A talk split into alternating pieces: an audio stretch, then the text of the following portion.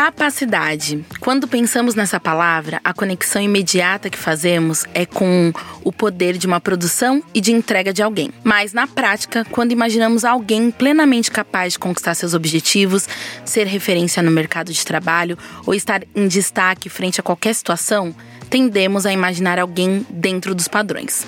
Dificilmente a imagem de alguém com deficiência vai representar tudo isso. Mas já parou para pensar o porquê? Talvez você nunca tenha se perguntado por quê.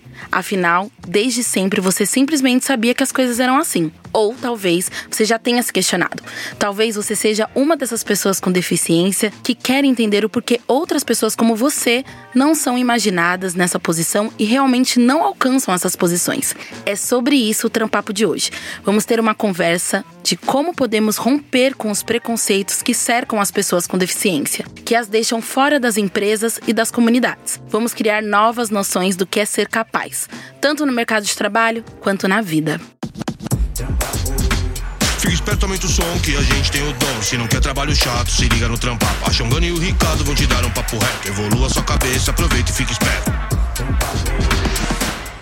Olá, eu sou Ana Paula Chongani, sou criadora nas redes, empresária de moda, apresentadora e mãe. E vocês sabem que o Trampapo busca em todos os episódios ser acessível. Então, para quem precisa de acessibilidade, é possível conferir a transcrição desse e de todos os episódios em texto ou em libras no nosso site.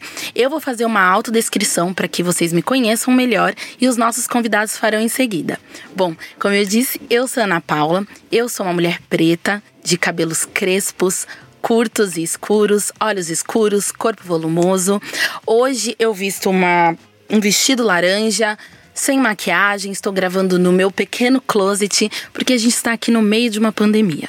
E vocês, quem quer começar se apresentando, dizendo o que faz e fazendo sua autodescrição? Bom, eu sou a Tati Henneman, eu tenho 30 anos, eu sou engenheira, eu trabalho na Natura há 7 anos, eu sou hoje gerente de distribuição, atendo aí são Paulo e os estados do Sul. Eu tenho um cachorro, o Pipo, que eu adotei quando eu morei lá em Recife.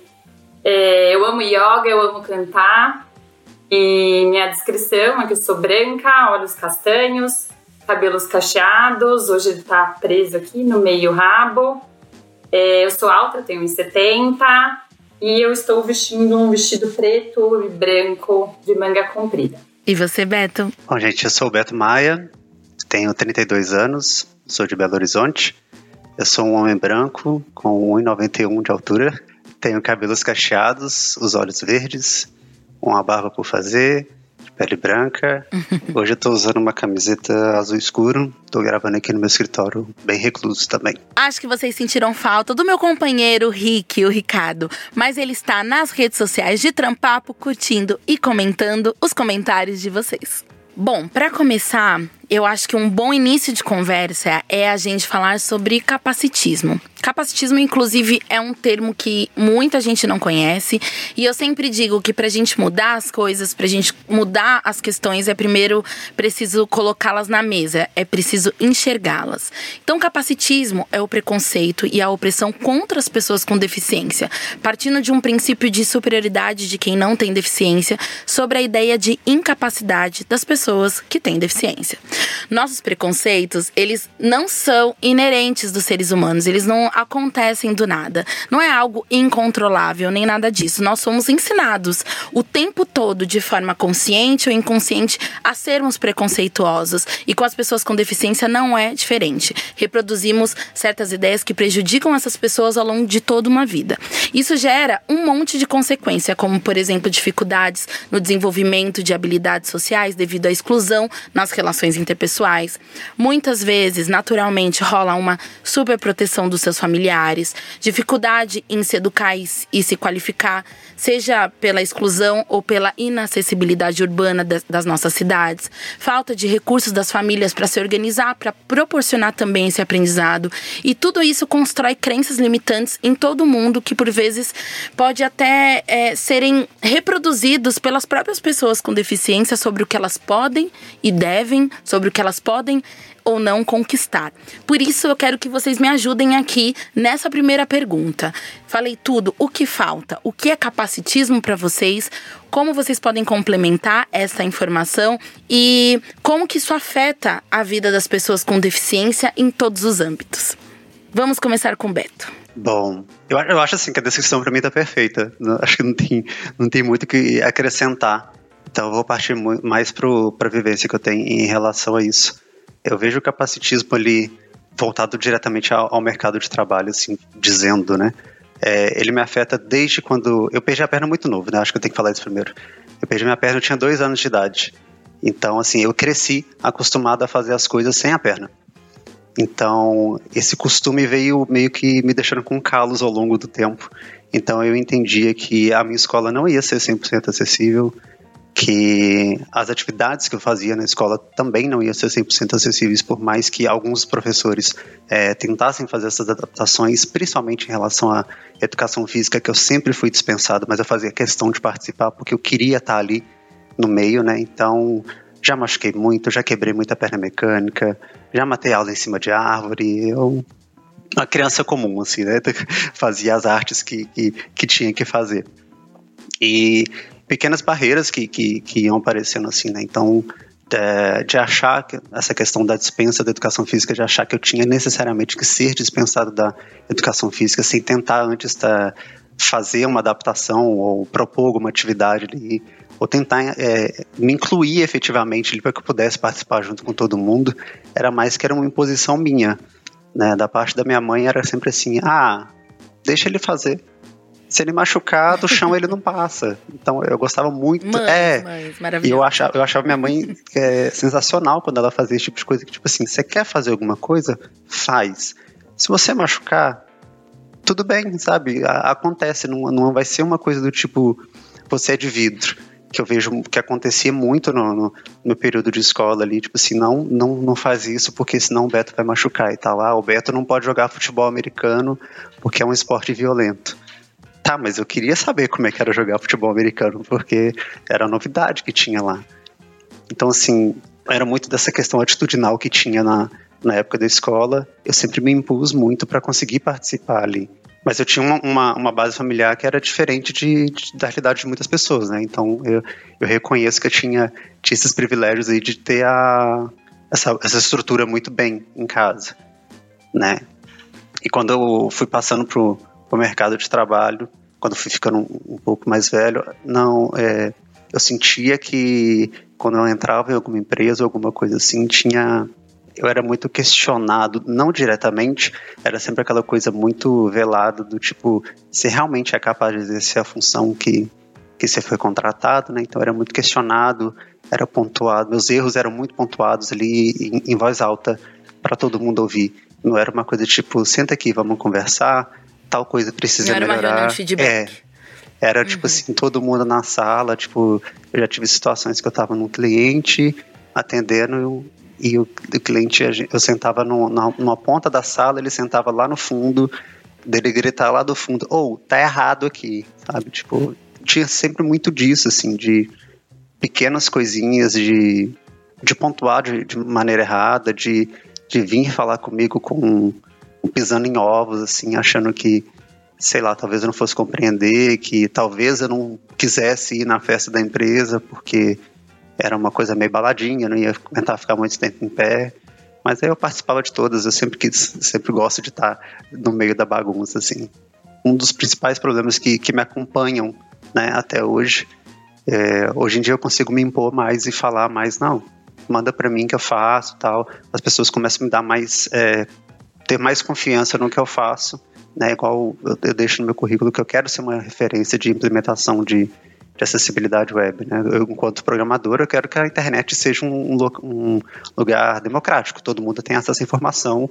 Eu achei maravilhoso que o podcast já é transcrito. Eu falei assim, ah, que, que ótimo, que eu não preciso nem, nem pedir para que isso aconteça, porque já tem esse cuidado e eu acho isso muito importante. Maravilhoso. E você, Tati? Bom, eu acho que a palavra que o Beto usou, né, que é um, um, preconceito mais velado, cabe muito aqui também, né, complementando. Porque eu, eu não consigo pensar numa situação muito explícita né, de, de um preconceito assim muito escrachado.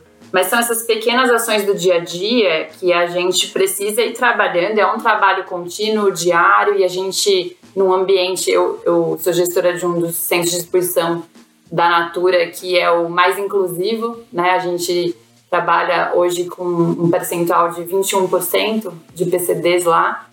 E é muito mais do que o número porque é um uhum. número que a gente precisa ter muita qualidade. E quando eu falo qualidade, é exatamente isso: é você vencer o preconceito de todo mundo, é vencer também todos os conceitos que vêm com isso e mitos, não só dos outros, mas da gente, né? Porque cada pessoa que está lá tem uma individualidade que a gente, como gestor, precisa aprender e dar condições, né? Então a gente tem que fazer um trabalho que apoie tudo.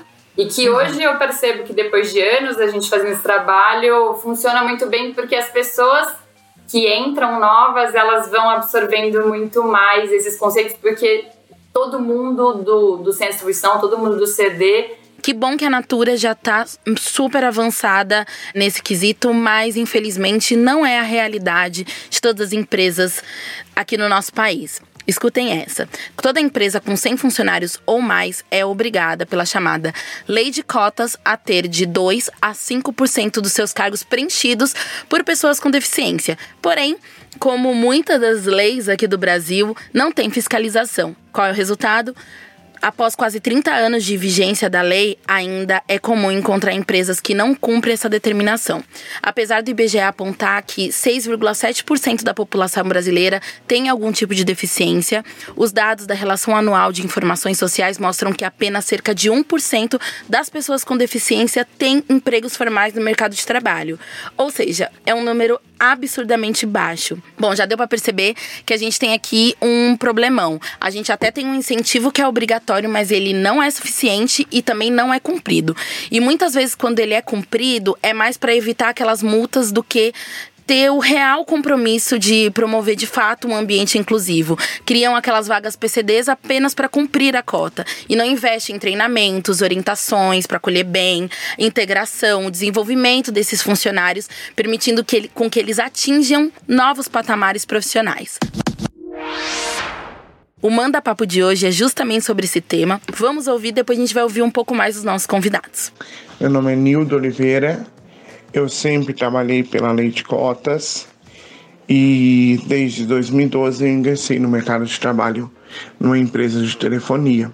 Depois entrei no mercado financeiro e atualmente estou na Porto Seguro. É, quando eu trabalhava na, na Claro, havia uma questão que eu, eu fiquei quatro anos na Claro e chegou um tempo no, no, na carreira que eu auxiliava os vendedores e, na falta de um vendedor sênior, que seria, para entender, um subgerente, eu cuidava da loja.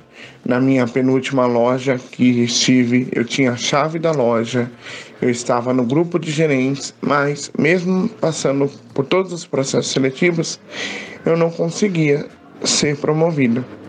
Com a loja, com a chave da loja na mão, eu não conseguia ser promovido outras pessoas que que, que eu auxiliava, que eu ensinava o processo, passavam na minha frente e eu continuava é, como um vendedor.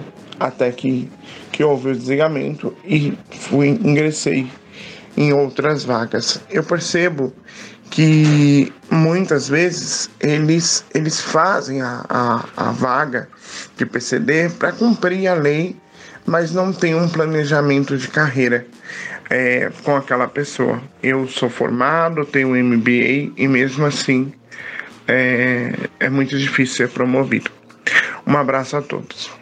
Muito obrigada pelo seu áudio. E aí eu quero saber, na opinião de vocês, como que deve ser feita essa experiência para ser uma experiência importante e acolhedora para as pessoas com deficiência em uma empresa? Qual que é a melhor forma de conduzir esses processos, tanto de integração, acolhimento e também de desenvolvimento de carreira para essas pessoas? Agora a Tati começa. Bom, é, acho que o primeiro a gente precisa investir em medidas para promover diversidade né, dentro da empresa. A empresa tem que garantir isso. que a gente coloca sempre são metas, e essas metas, é, inclusive acima de, da cota do governo, né, que a gente estava comentando da legislação. É, hoje a gente está com 7% na Natura e a gente ainda quer chegar neste ano em 8%. Além dessas metas, a gente precisa ter um planejamento, então ações e um plano estratégico para poder incluir essas ações nos nossos, no nosso dia a dia como um todo, né? E aí, assim, trazendo um pouquinho para o exemplo do processo lá do CD, a gente inicia no processo de recrutamento, né? Esse processo de recrutamento a gente tem que adaptar ele dependendo é, das pessoas que vão participar. Então, um exemplo, se existem deficientes auditivos, a gente precisa ter tradutores de Libras e não só no processo, mas a gente inclusive formou no passado mais de 50 padrinhos e a gente tem mais de um por turno. Qualquer tipo de comunicação da Natura precisa ter uma comunicação em Libras, a gente tem acesso às plataformas também para poder dar um feedback, porque não adianta vir um colega junto, né, para ficar fazendo a tradução, etc. Um parênteses, a gente não tem postos de trabalho de PCDs ou vagas, né? uhum. né? assim, qualquer posto de trabalho qualquer tipo de pessoa pode ir ali desde que ela consiga performar. Então a gente precisa dar uhum. condições para ela performar. Olha, Tati, você nos deu uma aula. Eu acho que assim, tem muitos gestores aí que estão ouvindo e já pode servir de muita inspiração para esses caminhos. E eu quero reprisar só uma coisa que você acabou de dizer que eu achei fundamental, que é isso. A cobrança, ela só pode ser justa igual a todos se as condições também são justas e iguais a todos. Então, a partir do momento que a empresa oferece, pode cobrar, né? O, o que não dá é para fazer metade desse caminho, né? Nem cobrar igual a todos e nem oferecer condições para todo mundo da mesma forma. Mas quero saber agora do Beto. Quais são os insights que você traz, talvez até pensando de um outro lado, pras, das pessoas, né? Desse indivíduo que vai buscar uma vaga de emprego, que vai buscar uma oportunidade de trabalho. O que esperar de uma empresa? Eu acho legal tudo isso que a Tati falou, porque era uma coisa que eu ia pontuar que, assim, o problema maior hoje que eu vejo das empresas já passou da parte da contratação. A questão mesmo está na retenção dessas pessoas. Porque se eu entro num ambiente de trabalho que não me oferece as condições que eu preciso para conseguir performar, né? É, eu não vou conseguir, sabe? Se eu não conseguir me comunicar lá dentro, a coisa não vai acontecer, sabe? Eu, eu no meu caso, como tenho uma amputação, eu, a adaptação que eu preciso no ambiente de trabalho é só um banheiro adaptado. Né? É o mesmo que uma pessoa que usa cadeira de rodas precisa, eu, eu preciso também, porque geralmente quando eu estou de prótese, principalmente em época de calor, duas ou três vezes por dia eu tenho que tirar a prótese e lavar porque sua muito e para eu continuar o, o, resto do dia sem é, ter risco ali de, de machucar alguma coisa. E assim, toda toda não, não vou falar, não vou generalizar desse, desse jeito, mas assim, a maioria dos lugares tem um banheiro adaptado. Ok, maravilhoso. O problema é que quando chega na hora do almoço, esse banheiro adaptado vira o número dois de todo mundo. Sabe? Todo mundo utiliza o banheiro da forma mais errada possível. Aí quando chega alguém que realmente precisa usar o banheiro, ele está sempre ocupado. E era uma reclamação que tinha muito nas últimas duas empresas que eu trabalhei, porque era um problema. Porque eu chegava lá com, com a prótese doendo, muito suada, não estava conseguindo arrastando a perna assim para andar já. Eu precisava fazer higiene da, da prótese e não conseguia porque as pessoas não respeitavam, mas não passava pela cabeça delas que o Adalberto precisa usar aquela, aquele banheiro porque ele não está numa cadeira de rodas. Então, tipo assim, essa imagem da pessoa com deficiência ser ou a pessoa com a bengala, que é a pessoa cega, ou a pessoa na cadeira de rodas, é muito genérica ainda, ainda existe, né? Mudaram o símbolo de acessibilidade por conta disso, né? Antes era uma pessoa na cadeira, agora é um, uma pessoa ali com, com os braços e pernas abertas ali, a, é, representando as diversas habilidades da, das pessoas, né? Justamente para cair esse, esse, essa, esse conceito que tinha que, que a pessoa com deficiência era só esses dois fenótipos aí, né? Entender que a pessoa com deficiência dentro da, da empresa, por parte da, da, dos colegas e colegas de trabalho, né, que ela tá ali porque ela tem currículo para isso. Né? Ela tem, ela consegue fazer a, aquilo que, que ela foi contratada para fazer e mais, né? Eu consigo evoluir também naquilo que eu faço. Então, a empresa dá, dá curso para para todas as pessoas ali dentro, o curso tem que ser acessível, que se eu me interessar por aquela coisa, eu também tenho que ter acesso àquela informação, eu também tenho que ter acesso àquela oportunidade de crescimento que o rapaz mandou. É, ele tem MBA. Por que, que eu colocaria uma pessoa com MBA, não sei qual é a área que ele fez, um cargo de analista de um auxiliar administrativo, sendo que ele pode exercer outra coisa, ou ser gestor. Assim, eu escutei o áudio, eu confesso. Tem que ser compatível, exato. Né? Eu escutei o áudio, eu tava aqui assim, me segurando para não quebrar alguma coisa, porque eu achei muito errado isso que fizeram. sabe? E, e eu vejo que é comum isso acontecer realmente, tipo, a pessoa ela treina outra pessoa para exercer a função e essa pessoa é contratada num cargo acima dela para virar gestora dessa pessoa que ensinou como as coisas acontecem dentro da empresa. É, e, outra coisa também que, que tem que acontecer, que eu acho que, que faz parte de, desse ambiente seguro, é que as pessoas têm que, têm que entender, acho que tem que partir de cima para baixo, né, da, da gestão da empresa, passa para para as pessoas, tipo assim, olha, somos plurais, somos diversos, outras pessoas com características extremamente diferentes das suas podem trabalhar aqui e a gente tem que saber como é que essa relação vai se dar, tem que, dar, tem que ser uma coisa mais fluida. Então, assim, eu sou uma pessoa gay e muitas vezes eu escutava muita piada homofóbica porque pensava assim, o Adalberto pode ser tudo, mas como ele é uma pessoa com deficiência, ele nunca que vai ser uma gay. coisa só. É, é uma coisa é. só. Não, Uhum. não entendem a interseccionalidade ali que, que pode, eu sou tem diversas características para além da, da, da perna que me falta. Maravilhoso. Beto, você trouxe muitas perspectivas, tanto da gestão, das lideranças, da cultura da empresa, que é um tema que a gente fala em quase todos os episódios, mas também da ação dos indivíduos que vão trabalhar com você. Porque assim como ocorre em outras lutas, a causa anticapacitista precisa ser uma causa de todos. Não é um problema individual, é um problema social, pois todos nós somos responsáveis pela manutenção dos preconceitos. Qualquer pessoa que gosta de ser justo, qualquer pessoa que gosta de ser uma pessoa legalzinha, como eu sempre falo, precisa também querer e deve ser anticapacitista. O primeiro ponto é entender o seu local de privilégio. O corpo com deficiência é tido como menos capaz, tendo como comparação aquele corpo que é tido como perfeito, ideal, bonito, funcional e forte. Depois de reconhecer esses privilégios, é importante também desconstruir a ideia de capacidade por mérito e força.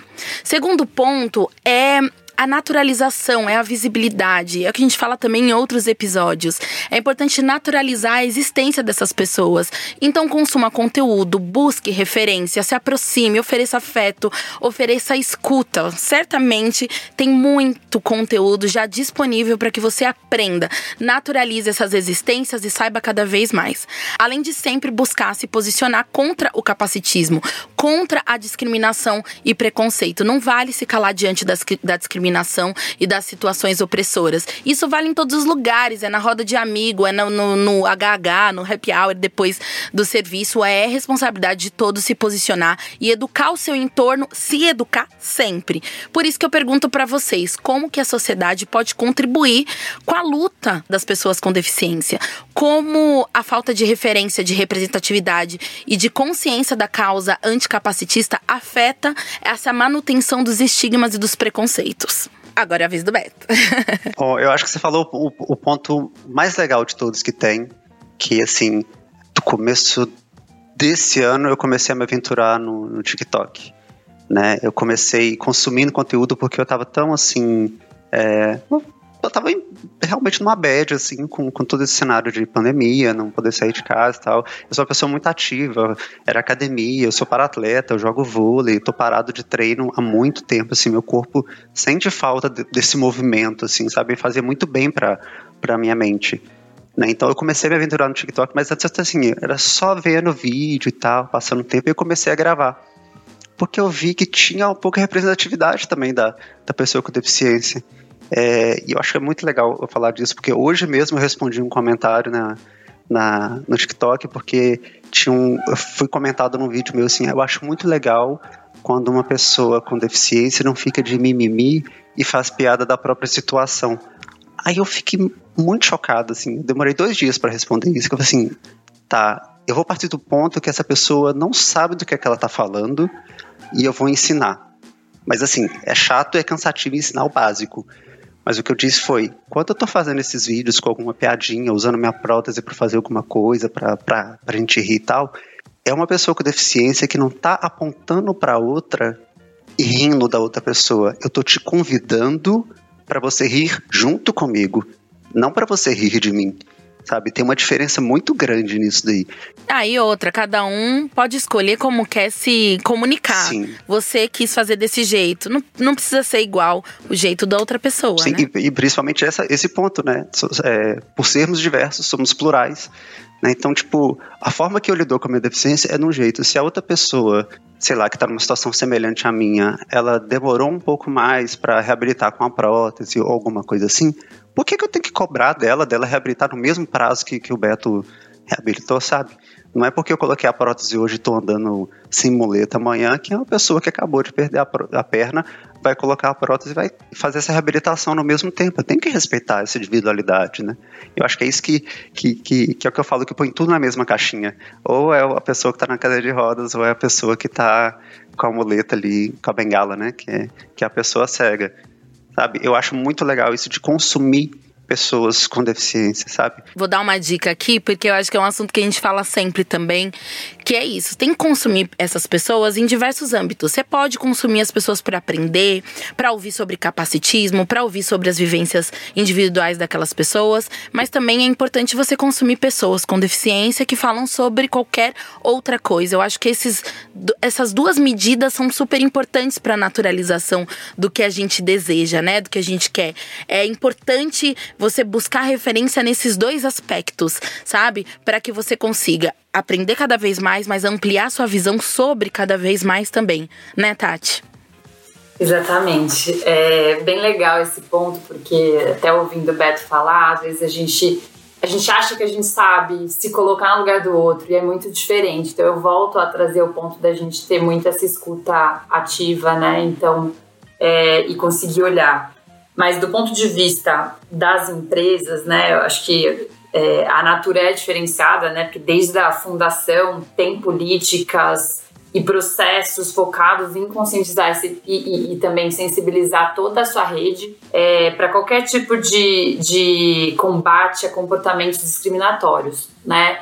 Isso é importante e também isso não está restrito, né, ao, ao instituto, não está restrito é, de repente é um relatório anual, isso tem que estar tá na Tati, que é a gerente de logística lá do CD, não está na pessoa que é responsável por diversidade. Né? Então, isso é você começar a trazer o tema. Eu não vou saber do tema logo que eu entrei, né? Então, é algo que é bastante constante que a gente precisa fazer crescer. E aí, né, eu acho que uma das, das premissas aí que a gente sempre fala da Natura é que nós acreditamos que quanto maior a diversidade das partes, maior a riqueza e a vitalidade do todo. E agora que a gente é um grupo, né? A gente acabou de colocar diversas marcas dentro do grupo Natura, tem a Avon, tem The Body Shop, tem a isso que a gente virou um grupo mundial. A ideia é que a gente consiga disseminar essas políticas e, e esse aprendizado que a gente está tendo interno ali em algumas partes mais, outras menos. O ambiente operacional é uma realidade, o Brasil é uma realidade, a gente, como que a gente consegue, é, é, como sociedade, né, levar isso para um todo, para todas as marcas, para várias, várias geografias Ai, Tati, você tá até dando uma, uma, um ar de esperança pro mundo aqui. eu tô amando. Mas eu sempre gosto de pensar na responsabilidade das empresas de, de fato, construir esse micro mundo. Algumas empresas são tão grandes, internacionais e tal, que nem é tão micro assim esse mundo, mas que impacta no mundo todo. Porque para pra pensar que cada um desses colaboradores, eles saem da empresa e eles conversam com as suas famílias, eles educam outras crianças, eles educam seus pais, eles educam as escolas dos seus filhos. Então, quando a gente pensa dessa forma ampliada do que uma empresa é capaz de impactar, a gente tem mais uma noção é, de quanto que é importante a gente pensar em diversidade. A gente sabe que há uma falta imensa até hoje de investimento na acessibilidade, tanto em espaços físicos como lojas, estabelecimentos, nos centros de estudos, nas escolas, como também em ambientes virtuais, que é a área que o Beto atua, no desenvolvimento de produtos e serviços voltados para as pessoas com deficiência. A gente super pode afirmar que a gente tem um mundo projetado para as pessoas que não têm deficiência, né? E aí onde, para onde vão, né? Onde ficam essas pessoas com deficiência? As soluções urbanísticas, industriais e tecnológicas não são pensadas para essas pessoas, além de não proporcionar liberdade autonomia, dignidade para elas. Também são perdidas diversas formas de renda, formas rentáveis e oportunidades de negócio. Sim, gente, tem negócio aí se você tem uma equipe diversa ou se você pensa diversidade e acessibilidade. Por isso eu quero perguntar para vocês, Beto, você que trabalha nessa área, né, de trazer essa acessibilidade para o ambiente virtual, como que isso pode gerar negócio? É, quais são os benefícios, para além dos benefícios sociais que a empresa vai é, transportar para os seus colaboradores e sociedade? Quais são os benefícios econômicos? Como que faz para gerar e transformar isso em negócio? Posso contar uma historinha para ilustrar isso daí? Eu amo uma historinha. é, há um tempo atrás eu praticava futebol de amputados. Eu já rodei muito, assim, de um tanto de, de esportes. Mas quando eu praticava futebol de amputados, teve um campeonato específico que era em São Vicente, em São Paulo. Então, assim, eu não viajei com o pessoal porque eu estava trabalhando, não ia dar tempo. Então, eu peguei um avião e fui sozinho para São Paulo. E de São Paulo eu ia para São Vicente. É, já tinha carteira há um tempo, eu falei assim: ah, ótimo. Quando eu cheguei em São Paulo, eu alugo um carro e eu vou para São Vicente porque é pertinho, duas horas no máximo eu chego lá e eu consigo chegar a tempo para jogar e, e, tudo mais. Foi uma dificuldade tão grande para conseguir alugar um carro que eu não consegui, na verdade, né? Porque nenhuma empresa tinha um carro adaptado. Nenhuma empresa queria fazer o carro automático no preço do, do câmbio manual, porque era muito diferente a, o preço. Eu, tipo assim, como que esse pessoal perde dinheiro? Há um tempo atrás, eu estava trabalhando na Localiza e eu pontuei isso lá. Eu, eu, eu plantei uma sementinha muito grande lá. Assim, gente, eu estou é, trabalhando para um produto que eu não posso consumir. Isso é muito frustrante. E falei isso com um CEO, assim, né?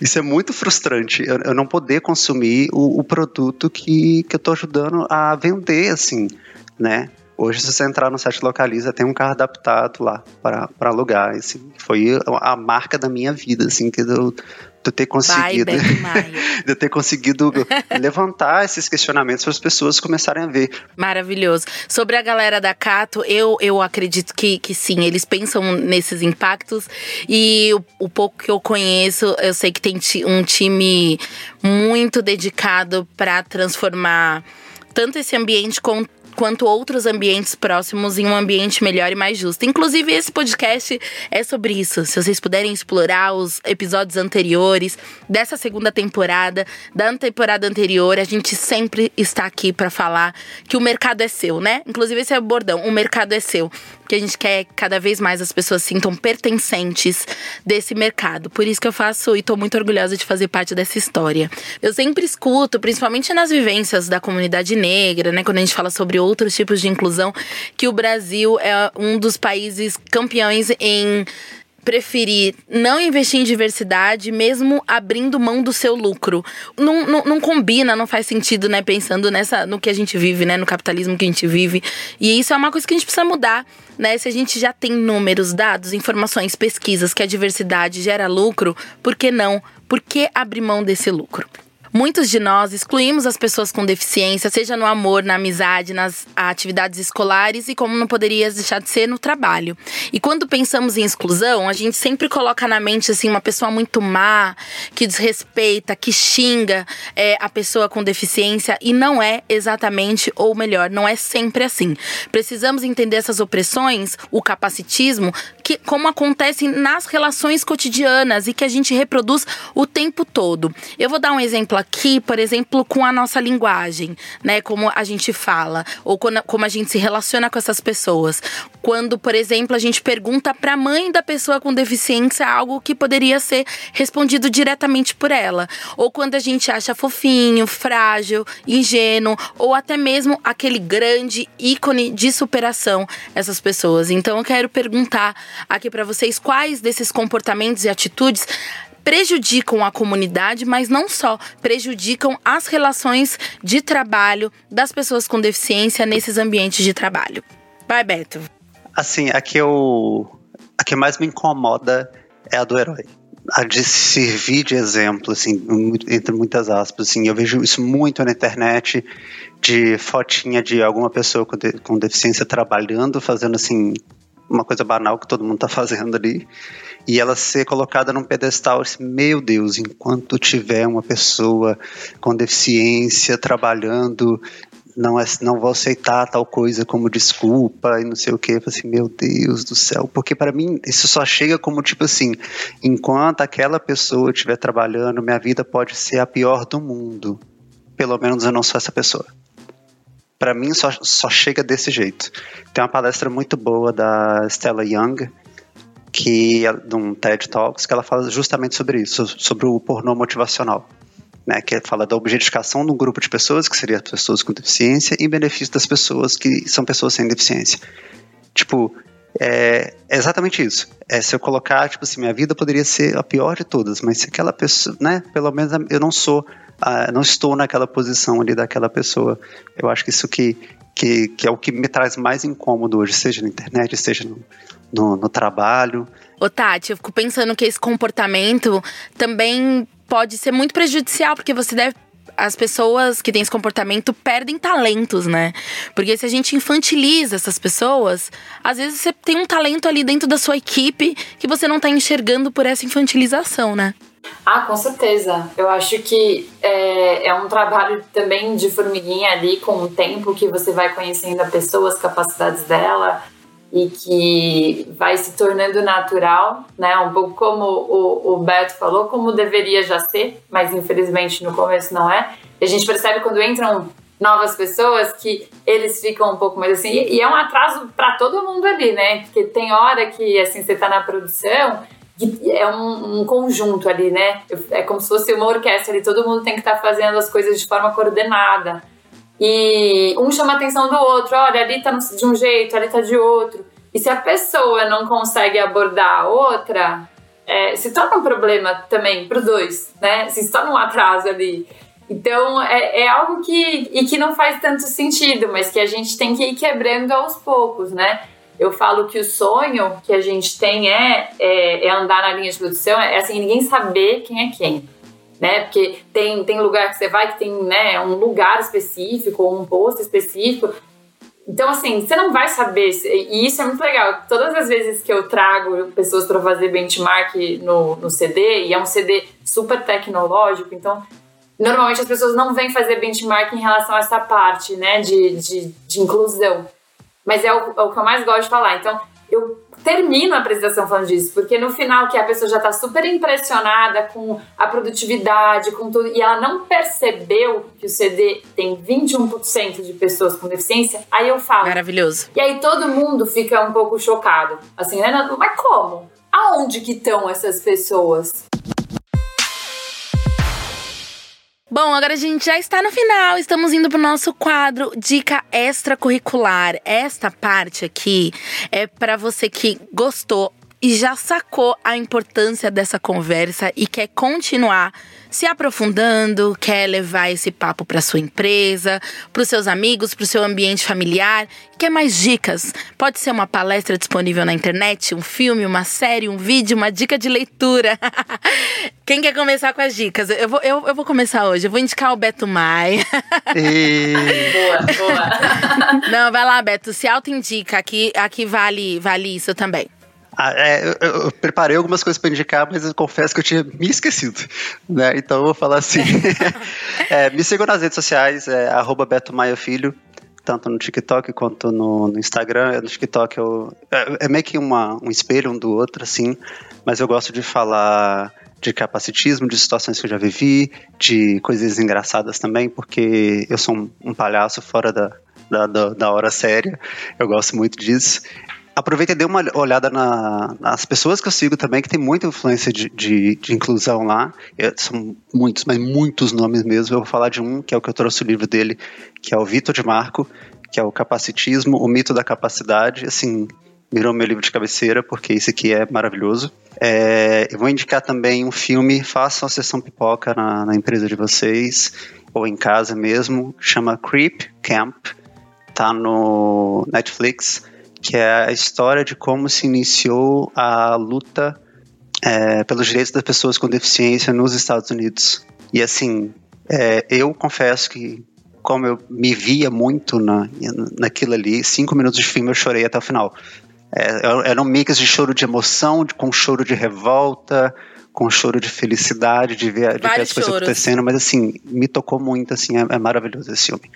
E uh, eu não cheguei a comentar aqui, mas uh, acontece muito na internet do, do Creep Face, né, que é a pessoa sem deficiência interpretando um papel de, de pessoa com deficiência, então vou indicar o filme Fuja, que é, é estrelado por uma moça que é cadeirante, e ela faz o papel de uma pessoa cadeirante e é o primeiro filme em muito tempo que eu vejo que que está fazendo isso e isso para mim é maravilhoso, né? Dê oportunidades para os atores que são pessoas com deficiência interpretar as pessoas com deficiência também, que isso é muito bom. Dicas deliciosas, Tati, suas dicas de hoje.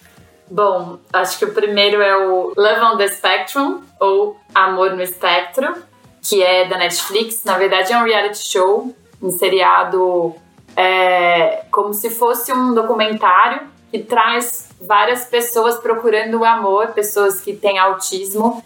E o que eu mais gostei, eu choro, eu choro em tudo, chorei bastante também e ri muito porque é muito bacana, é incrível.